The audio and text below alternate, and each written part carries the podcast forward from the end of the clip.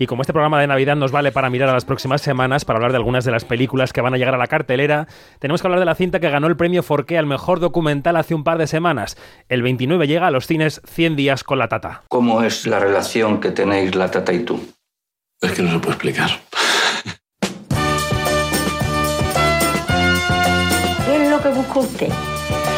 Pues yo busco que anotemos aquí un montón de cosas que queramos hacer. Yo lo único que deseo es estar siempre junto a tu vera. Bueno, el director y coprotagonista del documental que tiene la gentileza de atendernos esta noche de Navidad aquí en Onda Cero es Miguel Ángel Muñoz. Buenas noches. Hola, muy buenas noches. ¿Cómo estás? Muy bien, feliz Navidad. Eh, ¡Feliz Navidad!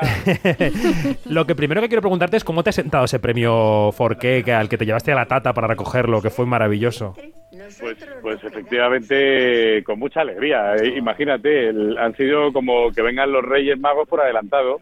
Bueno, el- el- hemos tenido muchos regalos. Eh, el primero, el premio Forqué al mejor documental, y el segundo, el regalo que viene ya de estar el 29 de diciembre en salas en toda España. Estamos muy, muy, muy, muy felices. Es verdad que quedan cuatro días para el estreno. Tienes aquí en antena a nuestra compañera Janina Pérez Arias, que es una ultra fan, no sé si más fan de tu película o de la tata. Janina. De los dos, de los dos. Bueno, de, de la, de la película, de la Tata y de Miguel Ángel.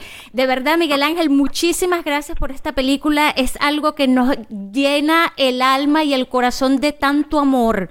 Es una cosa increíble.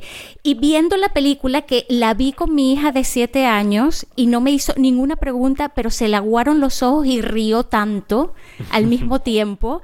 Eh, ¿Cómo consigues tú poner a un lado esto de me voy a desnudar y voy a, o sea, de- a desnudar el alma, ¿no? Porque te, porque te expones muchísimo, te muestras tú tal como, como persona, dejando al lado la pers- lo, lo que es la figura pública que todos conocemos. ¿Cómo fue llegar hasta ese punto? Bueno, primero decirte que me hace muchísima ilusión que tu niña de siete años haya visto la película con tanta atención porque la película está concebida para que sea una de las películas de estas navidades para todos los públicos y que puedan ir niños como, como tu hija a disfrutarla con sus abuelitos es maravilloso. De hecho, hay, estamos haciendo una campaña muy importante para que la gente vaya con sus mayores a pases matinales a todas las salas en las que va a estar en toda España y es importante que la gente sepa que los niños también la disfrutan, la entienden y les gusta. Y respecto a lo que me dices de desnudarme, había que hacer ese ejercicio de honestidad porque mm, no se podía contar la historia de otra manera. Esta película yo la concibo hace más de 10 años para retratar el tener el mejor recuerdo de mi tata y mío y yo también enfrentarme al momento en el que no vayamos a estar juntos y cuando me puse con ello ha pasado por diferentes escenarios hasta llegar al documental 100 días con la tata donde una parte importante está esos 100 días de convivencia que hicimos durante la pandemia. Cuando yo me planteé contar esta historia ya en forma de documental era porque lo que iba a contar antes, que era nuestra historia ficcionada, no la podía volver a ficcionar. Lo que nos había pasado había sido tan extraordinario y tan fuerte que realmente había que ponerse delante de la cámara a corazón abierto y contarlo tal y como era. Y entre ello, pues también me pareció pertinente contar las sesiones de terapia que yo había tenido antes para poder intentar prepararme para ese momento en el que no estemos y luego para contar también lo que me pasa durante la pandemia como cuidador de mi tata, que es donde realmente me he dado lo difícil que es cuidar a una persona mayor, tanto eh, física como emocionalmente. Y bueno, tengo que reconocer que me da cierto pudor cuando incluso yo lo veo en la sala, pero había que hacer ese ejercicio de honestidad. Ujú. Eh, no solo es difícil cuidar a una persona de esa edad a la que tienes ese cariño y con la que convives o decides convivir en ese momento, sino que también es complicado dirigirla, ¿no? Porque en el fondo tú tenías que retratarla con una cierta idea artística de lo que querías hacer, ¿no? ¿Cómo combinaste la convivencia del día a día con el plan artístico de lo que estabas construyendo? Bueno, pues son, son- es una pregunta muy interesante porque el- realmente la película no solamente es, como, como decía, lo que hemos vivido durante la pandemia o lo que se ha visto en su cuenta de Instagram Soy la Tata Real Sí. cuando hacíamos el programa Cuarentata, no.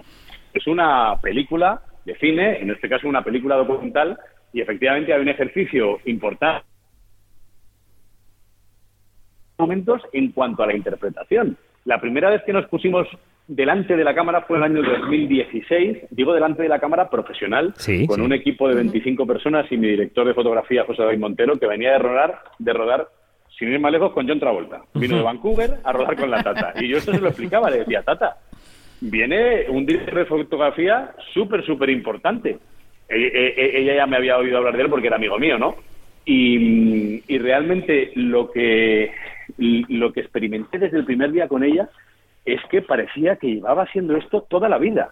Porque al principio el rodaje lo concebía una serie de sorpresas dar, como el viaje a Mérida, etcétera, pero una vez que yo ya tenía rodados los planos que yo quería como esa sorpresa y esa espontaneidad, después empezábamos a jugar al director y la actriz y repetíamos la escena donde yo le pedía que hiciera cosas diferentes Mm. y me sorprendía cada día y cada día más. Tal es así que en el montaje de nuestra película hay muchas escenas que a lo mejor la que se ha montado es la toma 7 o la toma 8. La tata de repente va al mercado y pide unas sardinitas y el público dice, ay, qué maja, qué, qué, qué espontánea y qué simpática es esta mujer. Y lo que no Ahí tenemos eh, problemas para escucharte, Miguel Ángel. Tenemos eh, dificultades de con la comunicación.